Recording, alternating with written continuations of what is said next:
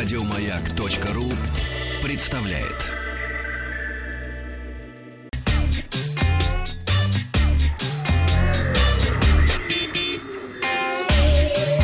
Страна транзистория. Доброе утро. А, Расскажу о своей поездке Доброе в утро, Париж. Оля. И Оль тоже в том числе. Доброе утро, Оля. Оля, Ком- привет. Компания Huawei в этом году решила не делать крупных анонсов на выставке МВЦ 2018 и сделала отдельную презентацию своих флагманов э, P20 и P20 Pro в парижском Гранд-Пале, который, кстати, изначально строился для Всемирной выставки 1900 года. А прямо в центре, недалеко от Елисейских полей э, и моста Александра Третьего.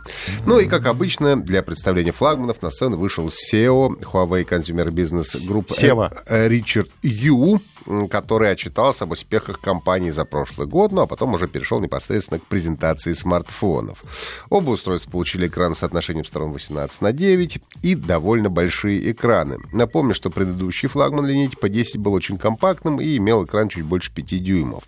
Двадцатки получились более внушительными. Обычный P20 получил экран 5,8 дюйма, а Pro версия 6,1 дюйма, оба с разрешением Full HD Plus 2244 на 1080 пикселей.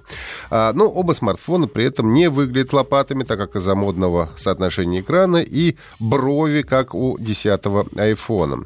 При этом смартфоны получились достаточно тонкими, а, 7,65 мм и 7,8 мм соответственно. В компании гордятся и вполне заслуженно тем, что им удалось в тонкие смартфоны установить мощные аккумуляторы на 3400 мАч у P20 и 4000 мАч у P20 Pro, что позволяет проигрывать видео или сидеть в интернете в течение 16 и 22 часов соответственно. Лично для меня мощная батарея является одним из важных факторов при выборе смартфона, потому что когда привыкаешь к аппаратам, которые при активном использовании в течение дня легко доживают до вечера без зарядки, то отвыкать от этого уже совершенно не хочется.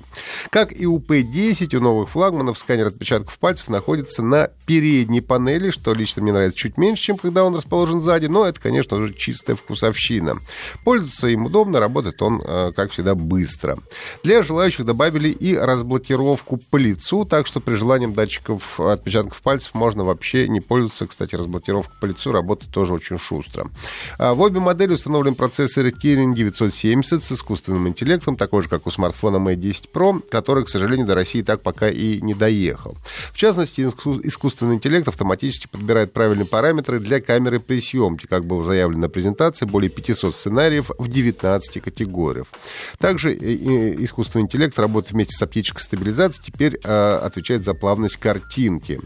А, ну и надо сказать, что мне удалось протестировать э, смартфон прямо в Париже на ночных фотографиях. И это, конечно, совершенно фантастика. Умудряется при 4-секундной выдержке, в общем-то, делать четкие ночные фотографии, не размывая. Как от них получается, пока не ясно. А, Там шайтан. Шайтан сидит какой-то, наверняка. А, вот. А, Huawei в этом году пошли дальше и оснастили P20 Pro не двойной, а тройной камерой, которая традиционно была разработана вместе с компанией Leica. Основная камера имеет датчики цветной на 40 мегапикселей, монохромная на 20, и третий телефот, отвечающий за зум, на 8 мегапикселей.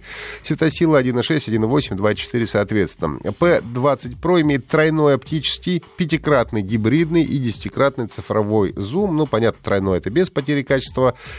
Пятикратный почти без нее, ну и цифровой э, уже, конечно, с потерей. Модель P20 имеет двойную камеру Leica 12-20 мегапикселей со светосилой 1.6 и 1.8. Есть поддержка Slow Mo 960 кадров в секунду. Селфи-камера обоих телефонов на 24 мегапикселя. А Ричард Ю, кстати, так впечатлился возможностями камер, что даже на презентации демонстрировал собственные фото, чего раньше за ним не было замечено. Надо сказать, что профильный ре- ресурс DxOMark, занимающийся сравнением камер, в том числе и мобильных, поставил флагманом Huawei самые высокие оценки за всю историю мобильных телефонов. 102 балла у P20 и 109 баллов у P20 Pro. Для сравнения, iPhone 10 имеет 97, а флагман Galaxy S9 Samsung 99 баллов. Оба смартфона оснащены стереодинамиками с поддержкой технологии Dolby Atmos. А P20 и P20 Pro поддерживают две сим-карты, но не имеют слота расширения для карт microSD и лишились штекера для наушников. Оперативная оперативной памяти по 24, у Pro версии 6 гигабайт и 128 встроенной памяти. Ну, при таком количестве, в принципе, отсутствие карты может вполне пережить. А вот э, за разъем для наушников немного обидно. Но это тенденция последних лет, и все больше флагманов лишаются разъема 3,5 мм. Так что тут уж ничего не поделаешь. Оба смартфона представлены в четырех цветах. Графитовый черный, полуночный синий, розово-золотой и сумерки, которые переливают синим, фиолетовыми и зелеными оттенками.